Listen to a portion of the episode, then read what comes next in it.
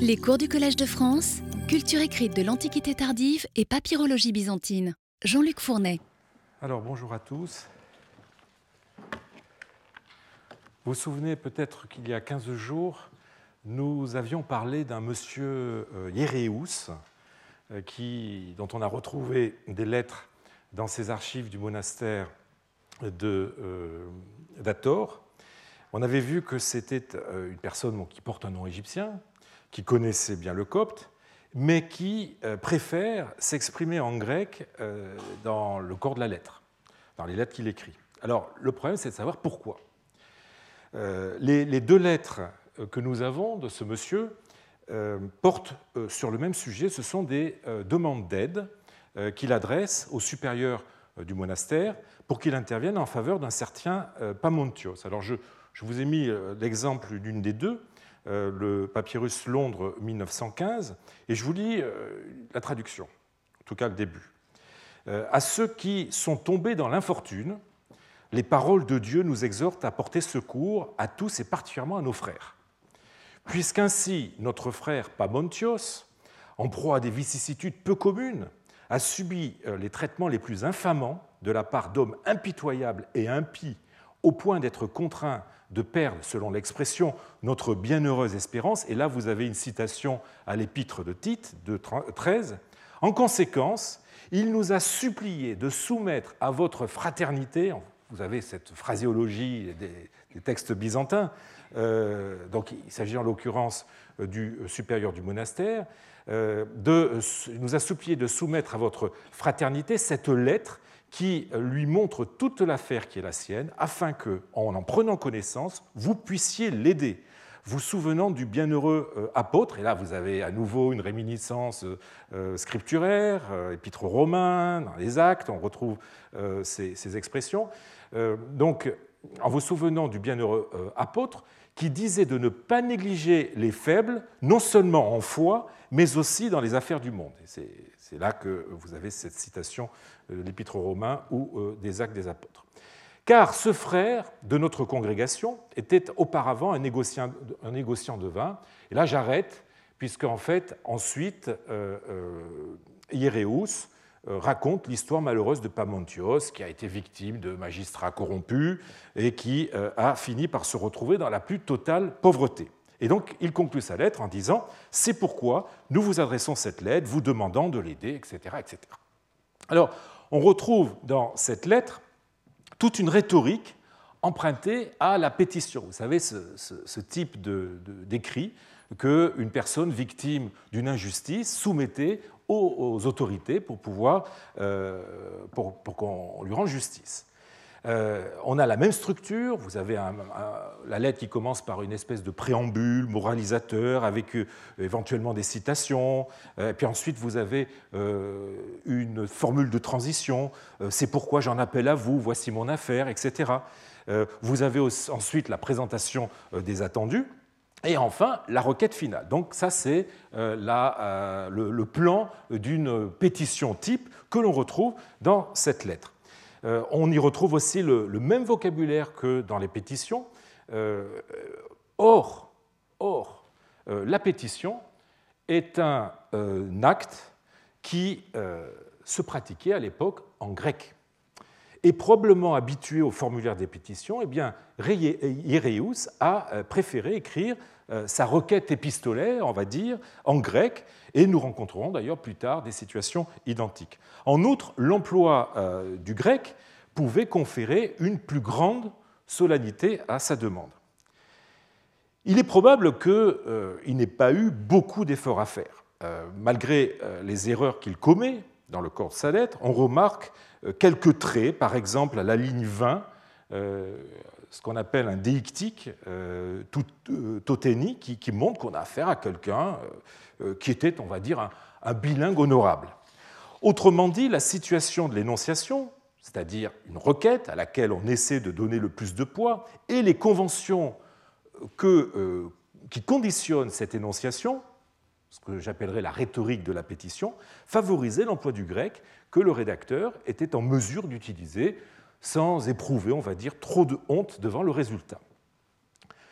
Alors c'est peut-être ce même type d'explication qu'il faut avancer pour la lettre de demande de pardon qu'adresse un certain Orion au supérieur du monastère. Alors malgré son, suffixe grec, hein, son nom est égyptien, hein, ça vient de russe, et il y a fort à parier qu'il était plus à l'aise en copte qu'en grec, étant donné les euh, constantes fautes d'orthographe euh, qu'il commet, notamment euh, la confusion permanente entre le epsilon et le alpha iota, donc e i, qu'il confond avec une rare régularité. Chaque fois que vous avez un astérix, ça, correspond à ce type de faute. Euh, il commet aussi des erreurs de genre, des erreurs de cas. Je rappelle qu'il n'y a pas de cas en copte. Euh, erreurs qui rendent la compréhension de son texte extrêmement difficile. Mais euh, il avait à se faire pardonner.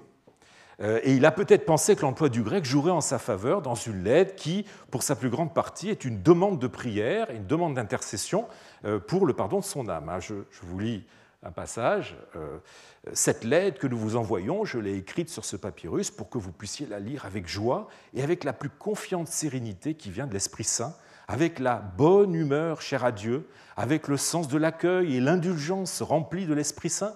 Je t'écris donc, sincère euh, et très solide à Papaïeus, afin que vous puissiez lever les mains vers notre Seigneur Dieu en signe de croix, à cause de moi, l'humble malheureux, indigne de voir la lumière du soleil, afin que Dieu annule la dette de mes péchés grâce à tes très saintes prières auxquelles j'accorde la plus grande confiance. Et cela continue sur presque 20 lignes. L'auteur euh, réutilise à son profit toute une rhétorique chrétienne euh, euh, du pardon, truffée d'expressions toutes faites, déjà bien standardisées dans le grec chrétien, ce qui explique peut-être le recours à cette langue, en plus des euh, connotations que j'ai relevées tout à l'heure. Notons cependant qu'une lettre de la même tonalité est écrite en copte par un certain euh, Timothée, hein, vous, l'avez ici à l'écran, mais dans ce cas, on a peut-être affaire à un Égyptien incapable, là, complètement, d'écrire en grec. Si les lettres grecques traitent le plus souvent de sujets importants, ou présentent des suppliques très teintées de rhétorique, les lettres coptes euh, des mêmes archives, inversement, tournent autour de sujets plus concrets, à l'exception euh, de cette lettre dont je viens de vous parler un instant. Euh, il y est question dans ces lettres coptes de commandes de manteaux, de chaussures, l'envoi de provisions, d'un manteau, de divers articles vestimentaires ou de provisions, le tout accompagné, comme dans les lettres grecques, d'abondantes salutations. Si l'on euh, semble donc deviner euh, une forme de spécialisation des langues en fonction du contenu des lettres et par conséquent de leur finalité, une hein, spécialisation qui, témoigne euh, du, poids écrasant du modèle grec hein, dès qu'il s'agit de faire intervenir la rhétorique, c'est-à-dire l'art de persuader, hein, c'est surtout le bilinguisme des acteurs de ce dossier qui transparaît à travers les lettres qui le composent. Nos Égyptiens, on l'a vu, connaissent bien le grec ainsi que la phraséologie que le christianisme a développée dans cette langue. C'est donc une communauté relativement à l'aise euh, dans euh, les deux langues euh, que l'on y devine, où l'appartenance ethnique n'enferme pas l'individu dans les limites du monolinguisme, dans les limites d'une seule langue. Alors, il faudrait en tout cas euh, se garder, et ça je voudrais insister là-dessus, de croire que euh, nos épistoliers euh, écrivant le copte, parce qu'ils auraient été incapables d'écrire en grec et de maîtriser tant soit peu cette langue, aient été des personnes moins bien éduquées, selon un préjugé souvent véhiculé par les modernes et s'appuyant partiellement sur une littérature chrétienne orientée comme nous aurons l'occasion de le voir plus tard. Leurs lettres manifestent une aisance certaine dans l'expression, une euh, généreuse culture littéraire. Euh, ils n'hésitent pas à citer euh, la Bible, les Écritures, même pour des sujets les plus banals qu'ils soient. Je vous mets à l'écran une de ces lettres et j'ai souligné quelques citations. Vous avez les références en bas. On y retrouve aussi une phraséologie qui doit beaucoup à la rhétorique. On a donc affaire à des Égyptiens cultivés, bien formés à une culture nouvelle qui s'est, on va dire, standardisée, notamment autour du texte biblique, maintenant traduit en copte, et bien diffusé, lu et appris par cœur, puisqu'ils sont capables de le citer euh, dans leurs lettres.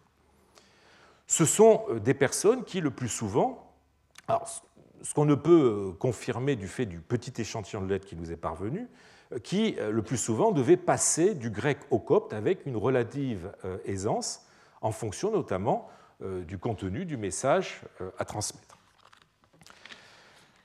Alors, avec les archives de Néphéros, hein, vous vous souvenez, c'est le second ensemble euh, des archives du monastère euh, d'Ator, euh, le, ratio des lettres coptes a beau être très bas, on a deux lettres coptes simplement contre 24 en grec, à côté de, de 16 autres documents non épistolaires qui sont exclusivement en grec.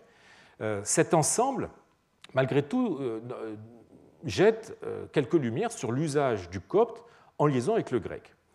Euh, les lettres sont là encore adressées au supérieur euh, du monastère, cette fois-ci il s'appelle Néphéros, à l'exception d'un groupe de quatre lettres grecques dont le rapport direct avec le reste des archives de Néphéros n'est pas très clair, ni même assuré. Le fait que le supérieur du monastère, Néphéros, reçoit des lettres dans les deux langues pourrait être l'indice de son bilinguisme. Euh, mais il peut fort bien s'être fait aider par un secrétaire euh, pour les lettres, en l'occurrence grec, puisque, euh, comme vous le remarquez, il porte un nom égyptien. Néphéros vient de l'égyptien Néfer Er, c'est-à-dire beau de visage. Les éditeurs euh, de, ces archives de Néphéros soupçonnent malgré tout que les quelques lignes de, copte, euh, de conte pardon, écrites euh, en grec au verso d'une lettre que Néphéros avait reçue, et vous avez la photo de ce papyrus à l'écran, aient pu être de, sa main, ce qui voudrait donc dire qu'il était capable d'écrire du grec. Mais en fait, rien ne prouve qu'il s'agisse bien là de son écriture. Les deux lettres en copte donc de, cet ensemble euh, sont, comme on s'y attend, écrites par des Égyptiens, pourtant des, noms bien euh, égyptiens. Hein. Vous avez l'un d'entre eux s'appelle Appa euh, Papnouté, hein, une erreur à l'écran, Appa Papnouté, et l'autre s'appelle Papnouté. Il s'agit de deux personnes différentes, même si elles portent le même nom. mais il faudrait euh, éviter de tomber dans le piège consistant à considérer que le choix de la langue était dicté par l'incapacité euh, d'écrire le grec. En effet, Appa Papnouté est euh, sans nul doute un hélénophone. Outre que son copte contient un, nombre élevé de mots grecs, voici sa lettre, et je souligne tous les mots grecs qui se trouvent dans le texte copte, les emprunts grecs euh, qui se trouve dans le texte copte. Donc, outre ces, mots, il y en a 11 sur 8 lignes, euh, il, écrit euh, l'adresse hein, sur le verso de la lettre en grec, comme vous pouvez le voir. Alors, vous allez me dire, la rédaction de l'adresse au verso d'une lettre ne demandait pas de grande capacité en grec, hein. exception faite du premier mot, apodos, euh, qui signifie à livrer, à donner euh, à un tel de la part d'un tel. Euh, donc, à l'exception de, ce premier mot, les autres termes, les autres mots qui se trouvent dans une adresse de, de lettre sont tout simplement des noms propres qu'il faut juste savoir décliner en grec, le datif pour le nom du destinataire et le nominatif ou bien le génitif lorsque l'on utilise la formule avec para plus génitif pour le nom du rédacteur. Donc euh, le fait que l'adresse euh, d'une lettre copte soit écrite en grec euh, n'est pas un indice pertinent de bilinguisme de la part de son rédacteur. Il se trouve, a fortiori, qu'ici, notre apapapnouté commet une faute sur le premier mot. En fait, l'édition, il faut revoir l'édition apapapnouté qui est écrite à la ligne 9, est une erreur de l'édition. Hein. L'adresse commence bien à apodos. Et les, éditeurs n'ont pas vu que le mot n'était pas écrit correctement. L'auteur, Apapaptouté, a fait tomber, a omis une des voyelles. Il a écrit Abdos au lieu d'écrire Apoutos. Donc, il, non seulement il écrit mal ce, mot, mais en plus, tous les autres noms, enfin, ou l'autre nom qui se trouve euh, euh, présent dans cette adresse euh, est abrégé, donc il n'a même pas à décliner, à, connaître les déclinaisons grecques. On pourrait donc douter de son bilinguisme si, si il n'avait pas eu recours au grec dans le corps même de la lettre, comme vous le voyez, à la fin de la ligne 5, ayant achevé de traiter du sujet qui motivait l'envoi de, sa lettre, eh bien, c'est en grec qu'il commence la litanie des salutations. Hein, aspazomé, pour aspazomai, je, je, salue un tel, un tel, un tel. Avant de se reprendre, euh, de biffer euh, ce qu'il avait écrit en grec et de recommencer euh, en copte à la ligne suivante. Il a tourné juste son papyrus au verso, tichiné, je salue, etc. Et c'est exactement l'équivalent du mot grec aspazomé, pour aspazomai. Alors, euh, même si la, désinence du verbe grec est entachée d'un phonétisme, mais pas très grave, l'emploi euh, du grec pour la, formule de salutation ne répondait à aucune convention épistolaire qui euh, eût contraint Apapapnouté à recourir à cette langue. On a donc là, je crois, un indice, cette fois-ci plus solide, de son bilinguisme, quelque limité qu'il ait pu être. Les lettres grecques, euh, elles, du dossier de Néphéros, sont écrites par des personnages qui ne portent jamais de nom complètement égyptien, à une seule exception, une, certaine Tawak. Les deux seuls noms égyptiens qu'on y observe, on va dire, sont muni euh, d'un suffixe grec qui en fait en fait non pas des noms égyptiens mais des noms gréco-égyptiens. Il s'agit d'Orion et de Sérapion. Les autres sont des noms bibliques hellénisés. Vous avez euh, un certain Paul ou des noms latins euh, hellénisés comme Capiton, Capiton ou des noms grecs comme Lucarion. Voilà.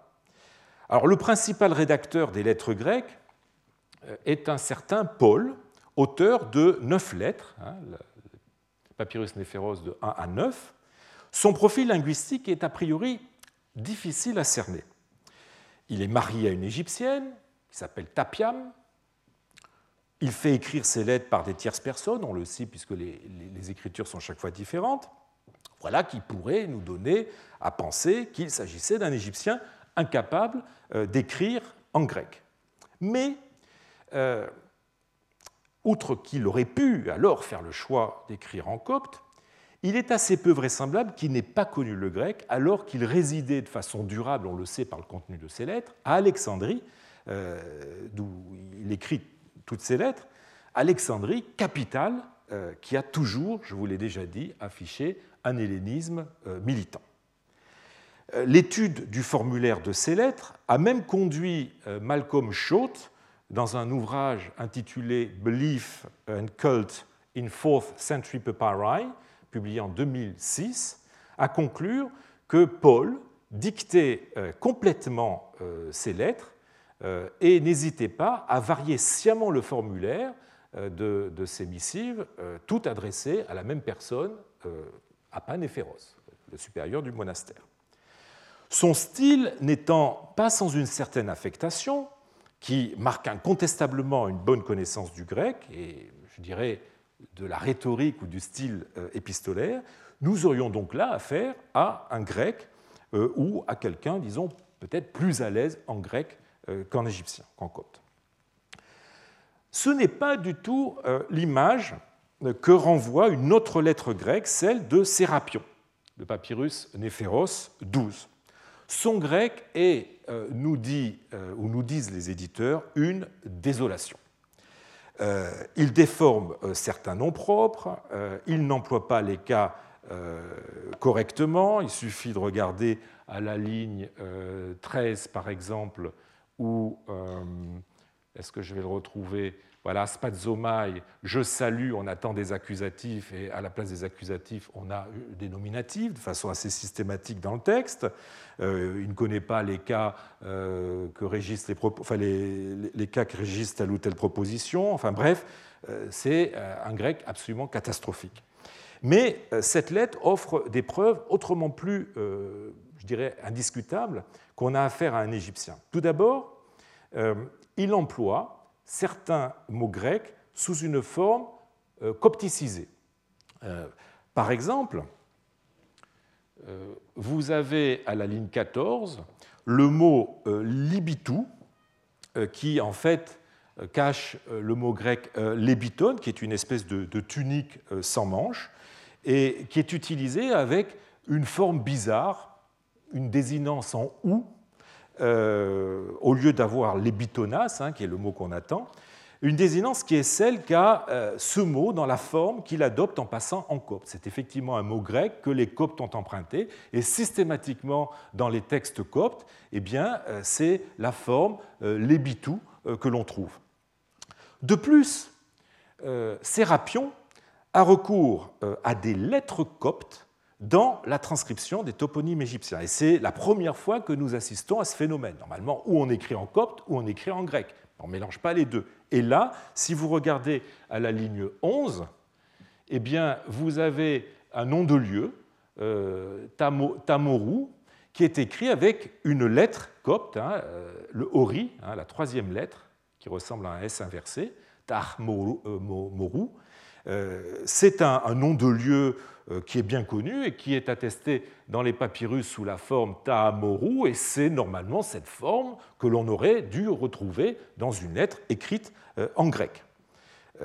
Et donc là, le fait que Sérapion a suivi l'orthographe égyptienne, quitte à inclure des lettres non grecques dans un texte grec, eh bien, est un signe indiscutable de sa copticité. Ailleurs, il ne se contente pas d'insérer des lettres coptes dans un toponyme, il va jusqu'à traduire euh, le toponyme en copte. Ainsi, euh, dans l'adresse que vous avez ici, eh on rencontre le euh, nom d'un village, Moué. Alors, vous voyez qu'il y a des espèces de croix ici. C'est tout à fait habituel dans une lettre. La lettre était écrite, on l'enroulait, on la pliait et on écrivait l'adresse. Euh, et on ficelait la lettre. Et à l'endroit où passait la ficelle, eh bien, on mettait des croix, euh, de façon à ce que la ficelle euh, n'empiète pas sur le nom de la personne à qui la lettre était adressée. Donc, très souvent, à l'intérieur de l'adresse, on a un espace qu'on saute et qu'on visualise avec des croix. Voilà, donc c'est ce, qui, est ici, mais on a bien Ace, Me et la suite Moué, Komen, donc le village de Moué. Euh, alors ce mot euh, n'est ni plus ni moins que la translittération d'un mot égyptien, euh, maï, qui veut dire les terres neuves, pas neuf, en l'occurrence sous-entendu les terres. Les terres neuves, eh bien, c'est un mot qui désigne des sortes de, bas-fonds qui émergent peu à peu par l'accumulation de limons à la faveur des crues du Nil. et ce, euh, ces, bas-fonds euh, forment des îles euh, dans le cours des bras du Nil qui finissent par, se souder les unes aux autres et se souder par rapport successif de limon aussi aux rives auxquelles elles s'ajoutent. Et ce phénomène qui est tout à fait propre au Nil, eh bien, les Grecs ont tenté de le rendre par un mot de leur vocabulaire, Nessos, l'île. Mais voyez que c'est un phénomène qui n'a rien à voir avec une île normale, on va dire. Or, il se trouve que le village le plus proche du monastère d'Ator s'appelle eh bien, Nessos, ou quelquefois sous la forme plurielle Nessoi, l'île ou les îles. Euh, eh bien, c'est sous cette désignation qu'est constamment connu le village dans le reste euh, des archives euh, du monastère d'Ator. Donc Sérapion, vous le voyez, a préféré utiliser le nom égyptien. Il va encore plus loin. Il va encore plus loin euh, en employant carrément des constructions égyptiennes. Euh, ainsi, à la, ligne, euh, à la ligne 11, on trouve ce fameux toponyme dont j'ai parlé tout à l'heure, Tar-Morou, mais avec devant deux lettres un peu bizarres, pas. Voilà, je, vous lis le, texte, aspazomai or, pas, tar, morou.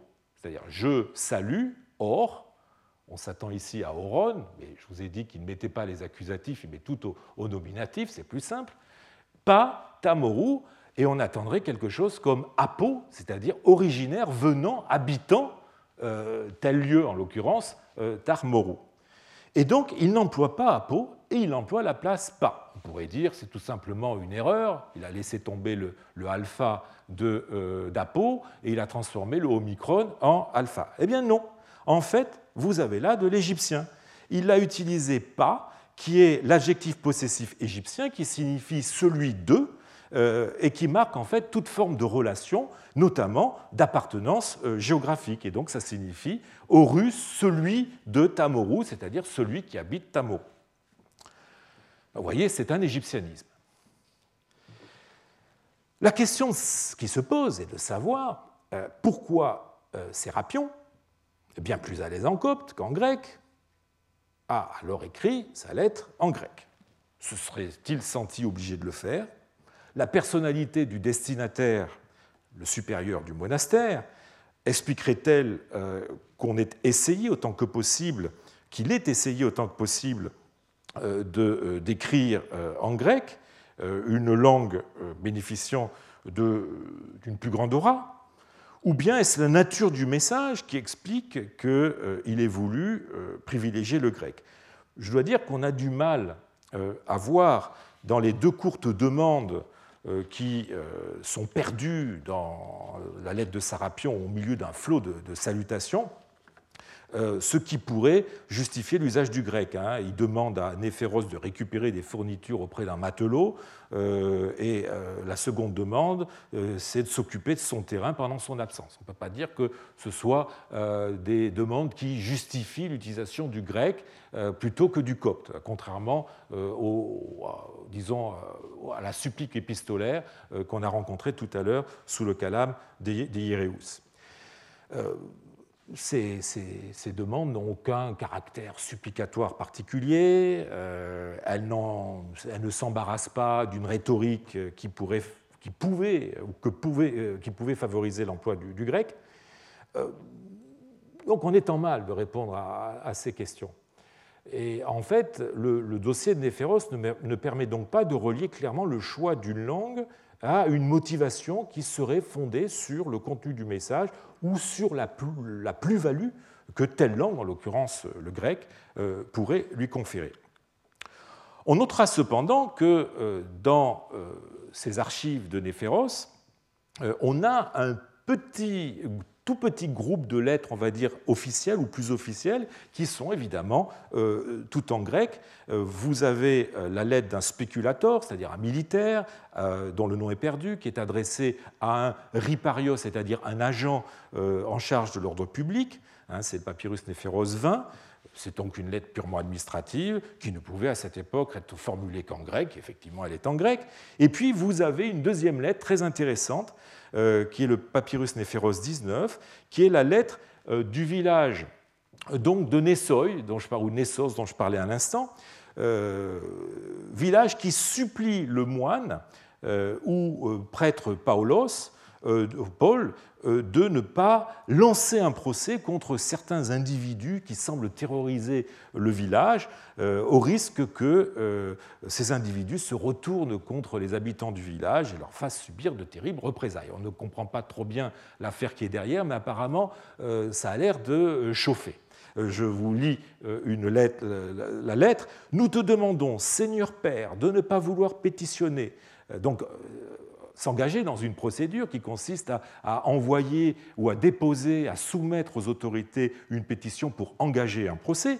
Donc de ne pas vouloir pétitionner au nom de Dieu euh, et du village tout entier afin que ceux-ci, donc ces, individus qui ne sont pas nommés et qui terrorisent le village, que ceux-ci ne nous détruisent pas tous. Le terme utilisé en grec est, assez fort, ne nous déciment pas tous, hein, eremos aussi.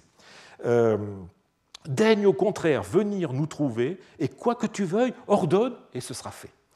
et si tu veux les tuer, nous le ferons nous-mêmes, puisqu'ils détruisent tout le village. Nous te demandons euh, nous, la communauté tout entière du village, de ne pas introduire une instance, un procès. Euh, viens nous rencontrer et nous ferons ce que tu veux. Et ensuite, vous avez la formule finale de politesse. Donc vous voyez euh, le ton de, supplique de cette lettre et le fait qu'elle émane du conseil du village donne à ce texte un caractère formel et officiel qui, je crois, impliquait l'utilisation du grec. Comme pour les archives euh, d'Apapaiéus, ce qui frappe donc, euh, si je conclus à l'examen euh, de celle de Néphéros, c'est le bilinguisme de ces acteurs, hein, même si on a vu que c'était un bilinguisme qui était souvent imparfait.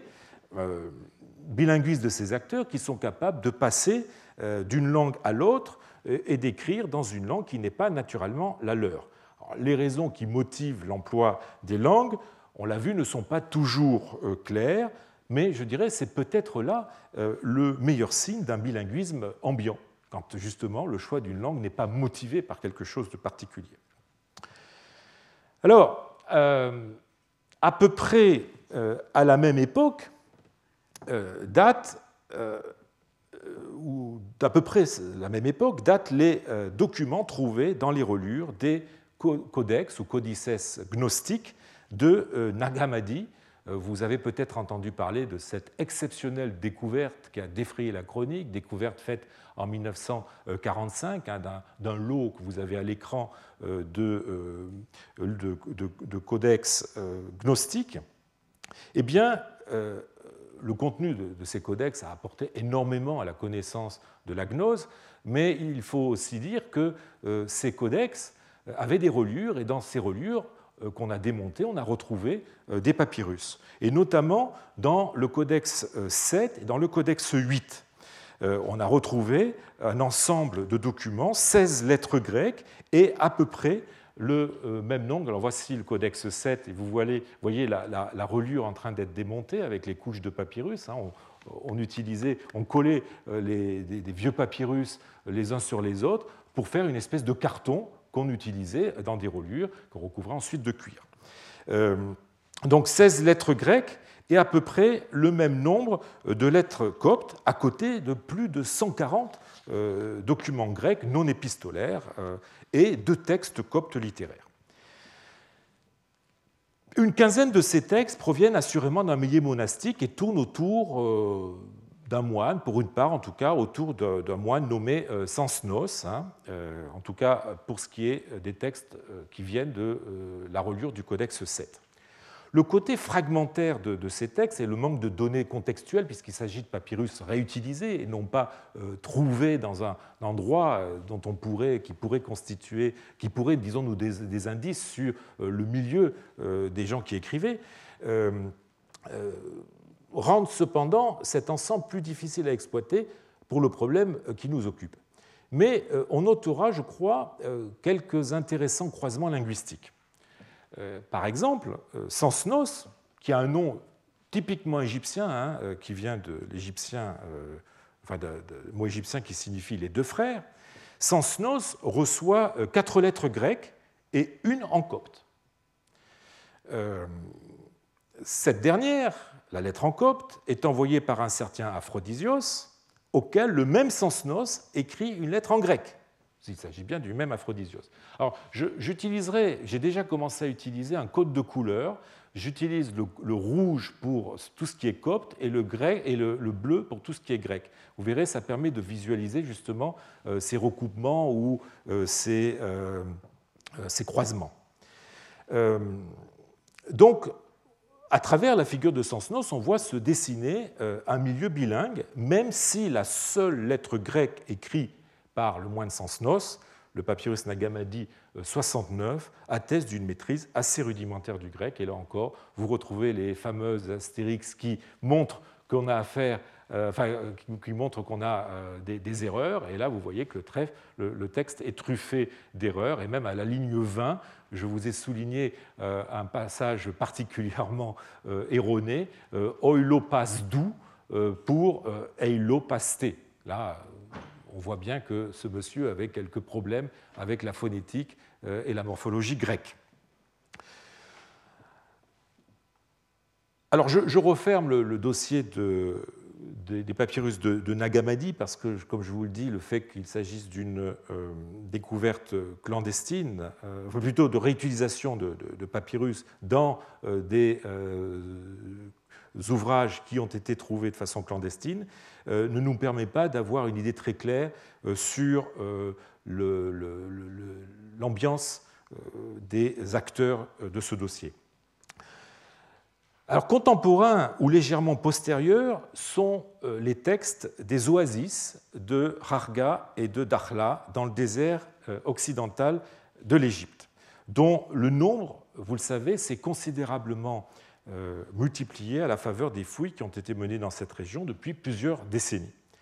Et les Français, d'ailleurs, y ont participé à leur façon. J'aurai l'occasion de vous en parler justement avec les textes de douche.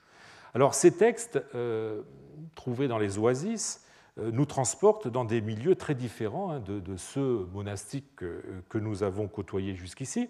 Euh, en ce qui concerne l'oasis de Rarga que vous avez ici, c'est le site militaire de Douche, en grec Kisis, qui a été le plus prolifique, mais avec seulement 11 textes identifiés comme étant coptes, euh, sur les 369 ostracas, on n'a pas trouvé de papyrus, hein, il ne s'agit que d'ostracas, euh, publiés. Euh, ce sont des textes qui sont datés, disons, de 350 à 400. Voilà une vue du site de douche. Et voilà donc le nombre des, textes grecs et des textes coptes qu'on y a retrouvés.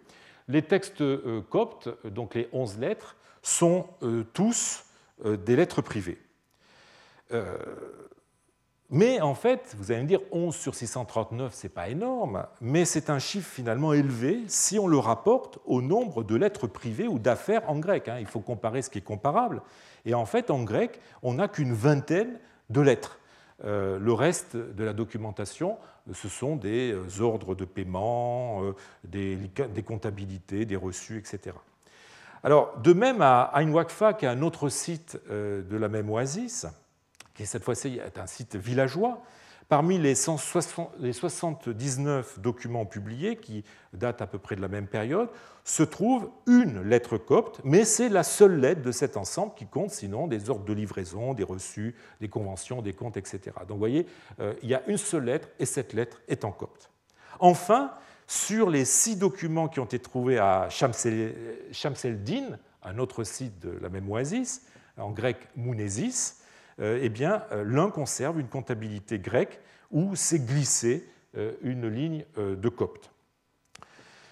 Si les documents coptes sont en très faible proportion par rapport aux grecs, hein, pour des raisons qui ne sont pas sans rapport avec l'ambiance militaire d'où ils émanent, on notera, comme je l'ai dit tout à l'heure, que dès que nous sommes dans le domaine des échanges épistolaires privés, eh bien, le copte se fait plus visible, hein, plus de la moitié des, lettres à douche, voire exclusif euh, à Ain Wakfa. Donc, le problème, c'est que euh, ces textes, en tout cas euh, pour ceux de douche, sont toujours inédits. Donc on sait qu'ils existent, mais ils n'ont pas été encore publiés. Donc en attendant l'édition de ces textes, il est peut-être, je crois, difficile d'en dire plus sur la sociologie de leurs auteurs on aura peut-être plus de chance avec l'autre oasis, l'oasis de Dakhla. Le site de Kélis, dans cette oasis, y a livré ces dernières années une quantité considérable de textes coptes, hein, textes euh, coptes qui sont euh, datés euh, des années 355-380, un petit peu plus que 380, dans la décennie 380. Et on y a retrouvé aussi euh, des textes grecs, donc textes coptes, textes grecs, qui ont la particularité d'émaner euh, de cercles se réclamant du manichéisme. C'est le premier ensemble euh, qui documente massivement des milieux non monastiques. Hein, je mets de côté les, quelques textes isolés de, douche. le copte d'usage non littéraire sort donc pour la première fois visiblement des murs des monastères. Mais en même temps, le faciès religieux de ces utilisateurs semble a priori contrevenir aux liens que nous avions vu se tisser de façon très consubstantielle entre coptes et christianisme. Ce sont en effet des manichéens qui l'utilisent à Kélis, autant qu'on puisse en juger d'après le, gros de la documentation trouvée dans le secteur A que vous avez ici à l'écran, et plus particulièrement dans la maison 3 de ce secteur A, euh, qui a livré énormément de papyrus coptes. Hein, voilà la maison 3, et je vous montre euh, une photo là en coupe et en plan, et une photo de cette maison après la fouille. Il faut euh, s'empresser euh, de rajouter qu'un certain nombre de lettres corps euh, n'arborent pas, je dirais, d'indices de manichéisme de la part de leur rédacteur et que l'on pourrait avoir affaire à des, à des chrétiens orthodoxes, entre guillemets, même si les relations familiales entre les auteurs et l'emploi de formules, certes ambiguës mais compatibles avec le manichéisme, rendent assez raisonnable leur appartenance à cette religion, à la religion manichéenne.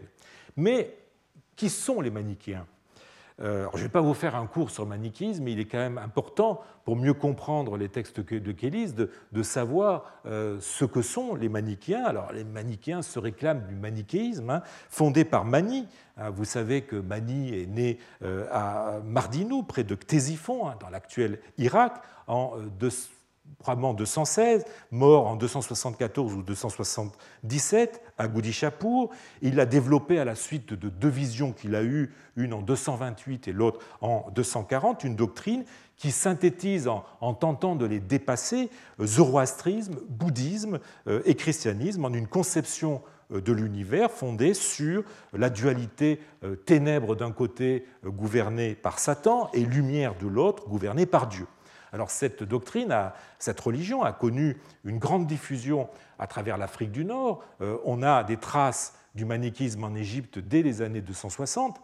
Euh, à, travers l'Europe jusqu'en Gaule et à travers l'Asie jusqu'en Chine. Euh, le manichisme fut condamné par Dioclétien en 297, puis après la, période de tolérance instaurée par l'édit de Milan, condamné aussi par Théodose Ier en 382. Euh, le manichéisme a été euh, attaqué, comme vous le savez, par les philosophes grecs païens d'un côté, comme Alexandre de Lycopolis, mais a été attaqué aussi et surtout de l'autre côté par les chrétiens qui y virent un rival dangereux dans leur lutte contre les paganismes. Et euh, il me suffit de citer le nom célèbre de saint Augustin, qui, comme vous le savrez, après avoir suivi euh, l'enseignement des manichéens pendant presque dix ans, euh, s'est évidemment converti au christianisme et a ensuite, dans ses écrits, rejeté et violemment attaqué le manichéisme. Le manichéisme a été longtemps connu surtout à travers ce qu'en disaient ses détracteurs, et il a été heureusement mieux connu grâce à la découverte euh, au XXe siècle de manuscrits originaux, notamment, et l'Égypte a beaucoup contribué à cette redécouverte du manichisme à travers euh, les papyrus euh, trouvés à Medinet Mahdi dans le Fayoum, grâce aussi à la découverte du fameux codex de Mani qui est à Cologne, un texte du 4e, 5e siècle, extrêmement important, et enfin, depuis quelques décennies grâce aux papyrus euh, trouvés à Kélis.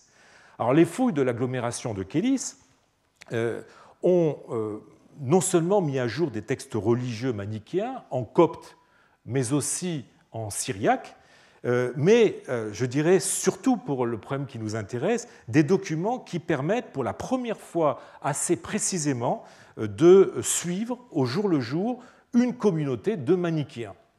Euh, grâce aux lettres euh, que ces manichéens s'échangent, et dont euh, certaines ne font pas mystère de leur conviction, leur conviction religieuse. Hein, je citerai juste un exemple de cette prose manichéenne avec une lettre qui commence par À mon frère, mon maître, le bien-aimé de mon âme, de mon esprit, l'enfant de la justice, beau membre de l'esprit de lumière, etc., etc. Et vous retrouvez ce thème de la lumière. Donc, euh, grâce à, ces lettres, euh, on peut reconstituer l'organisation de, ces manichéens avec le grand maître, comme il l'appelle, le didascalos, ou le penog ensar, qui vit dans la vallée du Nil, les élus et les catéchumènes, avec une hiérarchie. En fait, malgré certaines formules très marquées par la théologie manichéenne, les lettres contiennent le plus souvent des formules qui ne dépareraient pas chez des chrétiens. Euh, les noms de fonctions de l'Église manichéenne, tels qu'on les rencontre dans les papyrus de Kelly, sont exactement les mêmes que ceux euh, euh, de l'Église chrétienne. Hein. Vous avez des prêtres, vous avez des évêques, vous avez peut-être même un diacre. Il y avait en outre, près de Kélis, un monastère manichéen. Bref, nos manichéens extérieurement ne sont pas très différents des chrétiens euh, ils se pensaient d'ailleurs eux-mêmes comme des chrétiens, hein, les, chrétiens de la véritable Église dans le sillage de Mani, qui se proclamait l'apôtre de Jésus-Christ.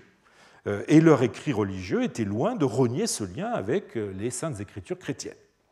Aussi ne faut-il pas s'étonner de les voir utiliser le copte, hein, l'écriture égyptienne des chrétiens ou des antipaïens, comme vous le voulez, euh, comme eux, euh, ils sentaient le besoin de se doter d'une écriture à des fins à la fois de communication journalière, mais aussi de copie euh, de textes religieux, une écriture qui rompe définitivement avec la tradition marquée par le paganisme et leurs écritures, notamment le démotique.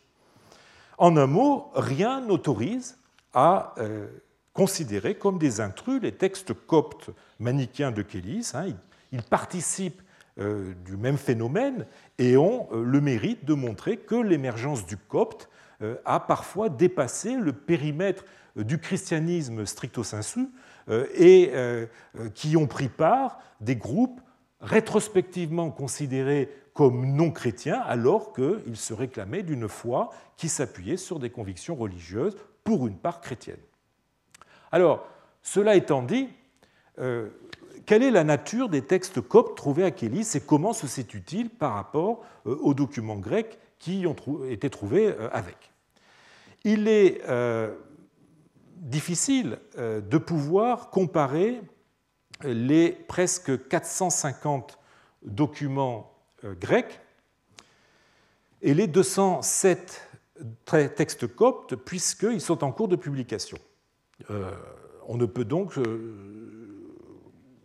on ne peut pas se faire une idée tout à fait précise, mais heureusement, euh, nous avons un récapitulatif euh, euh, qui a été publié dans le dernier volume des papyrus de Kélis, le papyrus Kélis 7, publié en 2014, qui nous donne des, comptages des, textes trouvés sur le site de Kélis.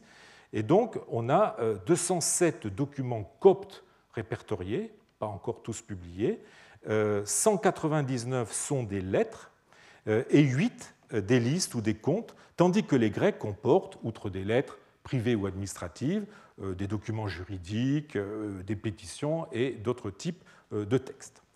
Il y a deux exceptions sur lesquelles je reviendrai, deux textes coptes qui sortent, je dirais, du, cadre étroit de la correspondance privée pour revêtir des allures de documents juridiques. Euh, mais euh, qui ne remettent pas en cause en fait ce euh, déséquilibre typologique entre grec et copte. Hein, toujours pareil, le copte utilisé pour les lettres privées, alors que le grec est, utilisé pour d'autres types de documents. Si le grec est la langue exclusive des documents juridiques ou administratifs, on constate que le copte est de loin la langue la plus usitée dans les échanges privés. Alors, euh, je vous propose d'affiner un petit peu la comparaison en restreignant notre analyse euh, à cet ensemble homogène qu'est le groupe euh, des maisons 1, 2, 3, plutôt que de comparer du matériel un peu hétérogène qui, a été retrouvé sur la totalité du, site et qui correspond à des, à des zones à usage divers et d'occupation non exactement synchronique. Alors dans cet îlot euh, d'habitation que vous avez donc ici, euh, dans cet îlot d'habitation, on a retrouvé 25 lettres euh, en grec contre 177 en copte. Et même si ce chiffre est amené à évoluer à la marge avec la publication des inédits, vous voyez que la disproportion n'en est pas moins écrasante. Nous avons là le premier ensemble où le copte est en situation hégémonique. Et euh, ce, dans, des rapports, dans les rapports privés entre individus. Alors, outre le, faciès générique ou typologique, hein, qui est différent selon la langue, on doit aussi relever une euh, importante différence entre les textes grecs euh, et les textes coptes trouvés dans le même secteur. Les textes euh, grecs couvrent une période bien plus longue. Comme vous le voyez, les premiers, les plus anciens, datent des environs de 290 jusqu'à 390, alors que les textes coptes, eux, se limitent aux années 355, 380 et des poussières. Autrement dit, euh, les textes grecs sont à la fois contemporains des Coptes, mais peuvent être beaucoup plus anciens. Comment rendre compte de cette différence si elle n'est pas de l'ordre du hasard? L'explication la plus naturelle euh, serait d'y voir l'indice que le copte n'a fait son apparition comme langue d'échange entre les habitants de Kélis que vers le milieu du IVe siècle, à savoir une vingtaine d'années après ses premiers emplois tels qu'ils sont documentés par les archives d'Apapaius euh, du monastère d'Ator. C'est une explication plausible. Euh, on pourrait même aller jusqu'à dire que ce retard euh, était dû au fait que les textes de Kélis documentent un milieu non monastique et qu'il correspond au temps que la diffusion du copte aurait mis pour sortir des monastères et se répandre dans la population laïque. Ce sont des conclusions, là encore, plausibles, encore que un peu osé du fait de l'étroitesse de notre documentation. Et je dois dire que je n'y souscris pas et j'aurai l'occasion d'y revenir. Mais une autre euh, explication nous oblige à chercher ailleurs la raison principale de cette discordance chronologique. Les textes grecs, euh, les plus anciens, sont, contrairement aux lettres privées, euh, des documents pourvus d'une valeur juridique, d'une valeur judiciaire d'une valeur administrative.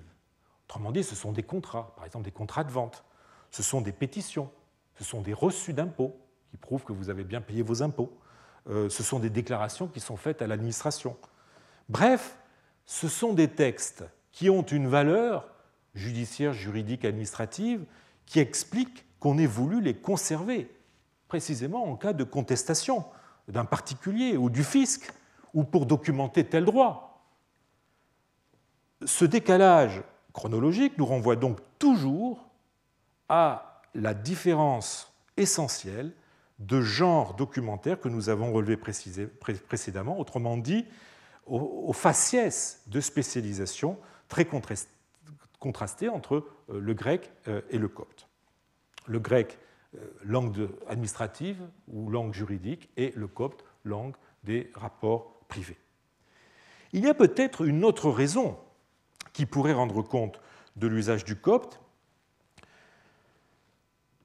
Si seulement deux des auteurs des 25 lettres grecques euh, sont des femmes, ce qui fait moins de 10%, eh bien 43 des 98 euh, lettres coptes, dont le nom de l'expéditeur est conservé, sont dues à des femmes, c'est-à-dire 40%. Donc vous voyez, il y a une différence entre les lettres grecques, moins de 10% écrites par des femmes, euh, les lettres coptes, 40%. Euh, On voit s'esquisser un lien entre femmes et usage du copte qui peut s'expliquer euh, à la fois par le fait que le grec est la langue de la sphère publique, contrairement au copte, langue de la sphère privée, euh, du domaine familial, mais aussi, je dirais, par les conditions de scolarisation et donc d'accès à la langue grecque qui sont nettement défavorables à cette époque aux femmes.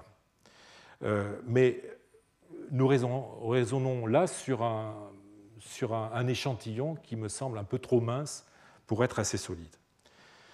Si les échanges, euh, si, les, langues, pardon, l'usage des langues est déterminé pour une part par la finalité des textes et plus partiellement encore par le sexe euh, des, de leurs auteurs, euh, je crois qu'il faut avant tout reconnaître que le fait le plus frappant est le bilinguisme des acteurs de ce dossier. Acteurs capables de passer d'une langue à l'autre sans qu'il soit toujours facile d'en justifier l'emploi. Alors, je vous propose quelques recoupements que j'ai faits en, comparant, en, regardant les textes de Kélis et qui mettent euh, en lumière le bilinguisme des habitants de la maison 2 et de la maison 3. Malgré, je dois dire, euh, la difficulté euh, qu'il y a à identifier des personnes dont les noms l'onomastique est, extrêmement répétitif, surtout d'une génération à l'autre. Hein. Vous connaissez l'habitude qu'ont les Égyptiens de donner euh, à leurs enfants le nom euh, de... Les parents donnent à leurs enfants le nom de leurs parents. Donc on retrouve euh, sur deux générations toujours les, mêmes noms.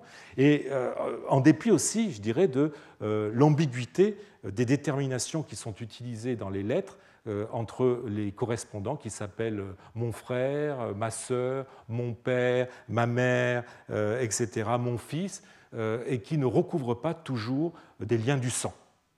Et ce qui est extrêmement difficile, ce qui ne nous permet pas de, faire un, arbre généalogique ou des personnages qui apparaissent dans ces lettres. Alors, voyons un petit peu ces recoupements maison par maison, maison 2 et maison 3. La maison 2, eh bien, vous voyez, euh, on a trouvé euh, des documents qui montrent que Titoès euh, écrit à son fils Samoun en copte et Samoun écrit à Titoès en grec. Donc, le père écrit en copte, le fils écrit en grec, mais les deux reçoivent des lettres en grec. Dans la maison 3, Pamour écrit à son frère Psaios en grec et en copte. Euh, Pamour écrit euh, à son frère Pécusis euh, en copte, et Pécusis écrit à Pamour en grec.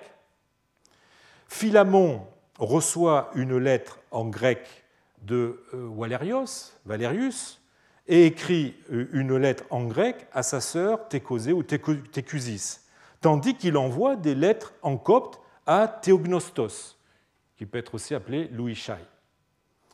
Théognostos reçoit une lettre en grec et envoie des lettres en copte à divers correspondants. Donc vous voyez, euh, ça part dans tous les sens. On voit des personnes qui euh, écrivent tantôt dans une langue, tantôt dans l'autre, ou qui écrivent dans une langue et qui reçoivent des textes dans une autre langue.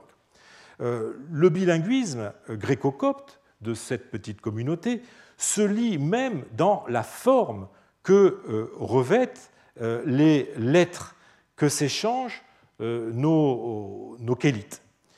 Euh, les lettres coptes euh, font systématiquement euh, usage du grec à certains endroits bien particuliers de la lettre. Hein. Vous avez, on ne pouvait pas écrire une lettre n'importe comment. Il y a, une, façon, il y a des conventions qui régissent l'écriture épistolaire. Eh bien, vous voyez que la plupart du temps, ce qu'on appelle le prescrit, c'est-à-dire euh, cette introduction de la lettre où euh, la personne qui écrit se nomme et s'adresse à la personne, moi, j'écris à un tel salut, enfin, moi, un tel, euh, à un tel salut, eh bien, vous voyez que ce prescrit est écrit en grec. vous avez, alors c'est tantôt écrit en grec, tantôt on peut avoir des prescrits en copte, mais qui suivent finalement un modèle grec avec le mot grec kairein, qui est, qui est inclus dans euh, la formule en copte. Euh, vous pouvez avoir aussi, euh, le grec est aussi utilisé dans la formule de politesse finale. Il était d'usage de terminer une lettre.